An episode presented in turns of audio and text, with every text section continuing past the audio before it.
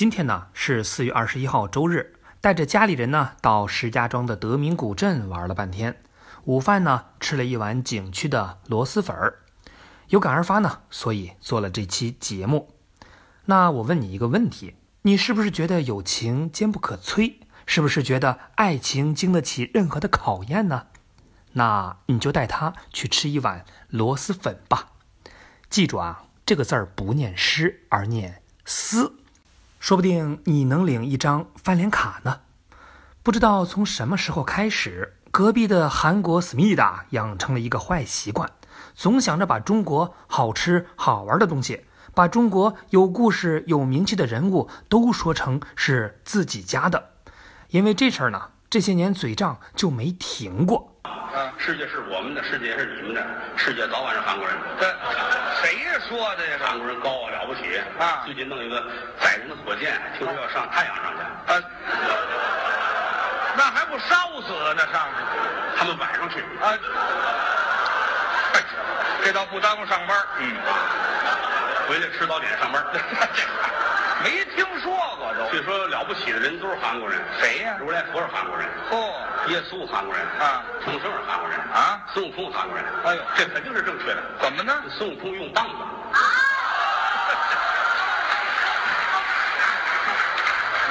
就这么解释。很多东西都是韩国人发明的。您说说。您端午节韩国人发明的，哎呀书法韩国人发明的，啊，这个豆浆韩国人发明的，哦中医韩国人发明的，哦，这都韩国人发明的。对那中国人发明什么了？中国人发明了韩国人。据说呢，前阵子韩国人又开始犯病了。某位韩国网友呢，吃了一碗中国的螺蛳粉儿，觉得味道特别神奇，就在社交软件上疯狂的种草，还号召韩国政府去给螺蛳粉申遗。很多韩国人虽然没有吃过，但听描述就觉得螺蛳粉应该很牛啊，一起嚷嚷着要申遗，让螺蛳粉也成为韩国的名片儿。咱们且不论消息的真假，反正不管自己爱不爱吃，想不想吃，只要听到别人想夺走，那就别怪我无情了。为啥？因为我会怒的呀！这不嘛，骂战又来了。不过，真正作为螺蛳粉发源地的柳州也发声了，表示会好好的保护螺蛳粉这块招牌，已经申请到了省级非物质文化遗产，而国家级和世界级的正在申请中。你看，一致对外的时候，大家都很团结。可我清楚记得，平时大家不这样啊。为了一碗螺蛳粉，多少闺蜜撕破脸皮，多少室友反目为仇，多少朋友分道扬镳啊！一切的根源就在于这玩意儿确实味道太重了。有些人觉得是香味，闻一闻酸爽扑鼻，吃一吃明目清神，感觉山珍海味都不换。而有些人呢，就觉得奇臭无比，像被太阳暴晒了十天的垃圾堆，又像一个月没洗的臭袜子，或者干脆点说，就是一碗热腾腾的翔。啊，对不起，这不是我的感觉。不过也感谢呢韩国网友，否则国人不会对这个本来分歧严重的食物注意力高度集中。那么问题来了，为什么螺蛳粉会这么臭，还有那么多人喜欢呢？就没有办法去掉臭味吗？你看，我是个做珠宝的，珠宝界呢有这么一个故事，这段呢我算饶的，不多收费啊。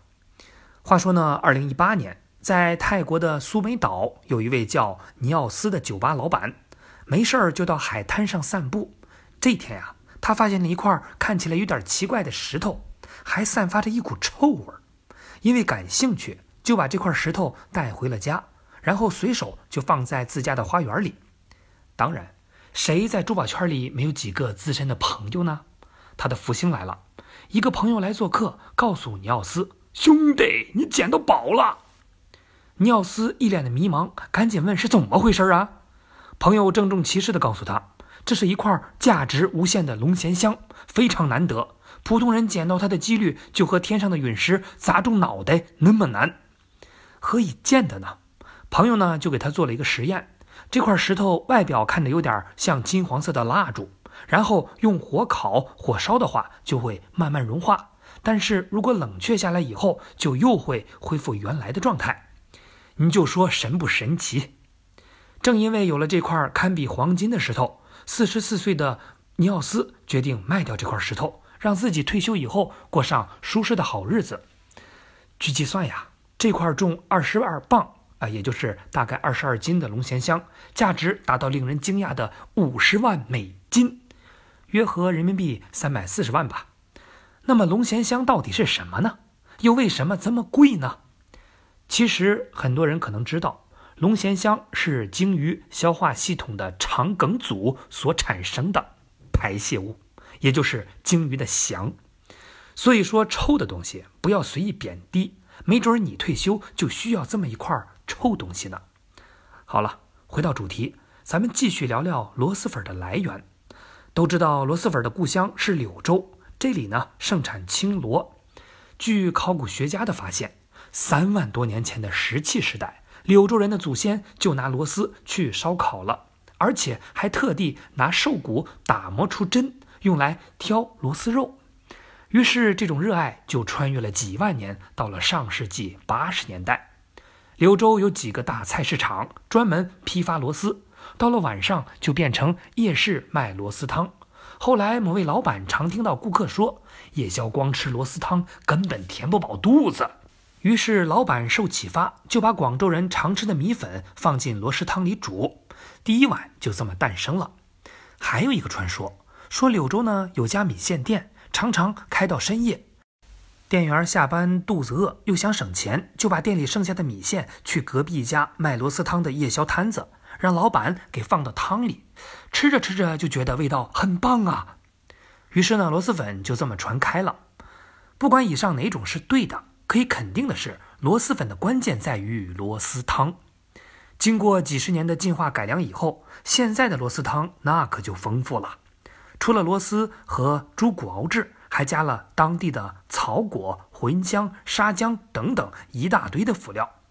其实你闻起来那股怪怪的臭味儿，就是来自于这一锅神奇材料组合的结果呀。那么问题又来了。就跟吃安徽牛肉板面见不到牛肉一样，好像也没有见过螺蛳粉里有螺丝啊。其实呢，就是因为熬已经基本没有剩下啥东西了，没有拿来做的价值，所以呢，店家干脆直接就扔了。有些店家呢会摆几个放到碗里，无非呢是为了增加食欲的装饰而已。其实说到臭味，汤只是一小部分的贡献。真正的罪魁祸首呢，就是里边的配菜酸笋。如果说广西人吃酸笋的历史，那可比螺蛳粉要悠久很多了。早在秦汉时期，这块呢就开始腌制酸笋了。跟冬笋不一样，广西人制作酸笋呢，一般是六到九月份去挖边笋。虽然口感不如冬笋鲜嫩，但很适合用来腌制。其实螺蛳粉里的酸笋已经算克制了。一般都是加了辣椒油，在锅里干炒，身上的味道已经被去掉大半儿。就这样，很多人还是受不了，你就可想而知，刚出坛子的酸笋有多带劲儿了。所以呢，也回答了开头的问题：想要不臭，别放酸笋就行了。可没有臭味的螺蛳粉还有灵魂吗？现在国内外有一万多家螺蛳粉店，还有不到两万家网店，而且呢，数量还在疯涨。二零一九年第一季度，网上平均每天卖出八十万份儿，看到没有？臭的东西才是人们的真爱呀！所以呢，请珍惜我们臭味相投的情怀吧。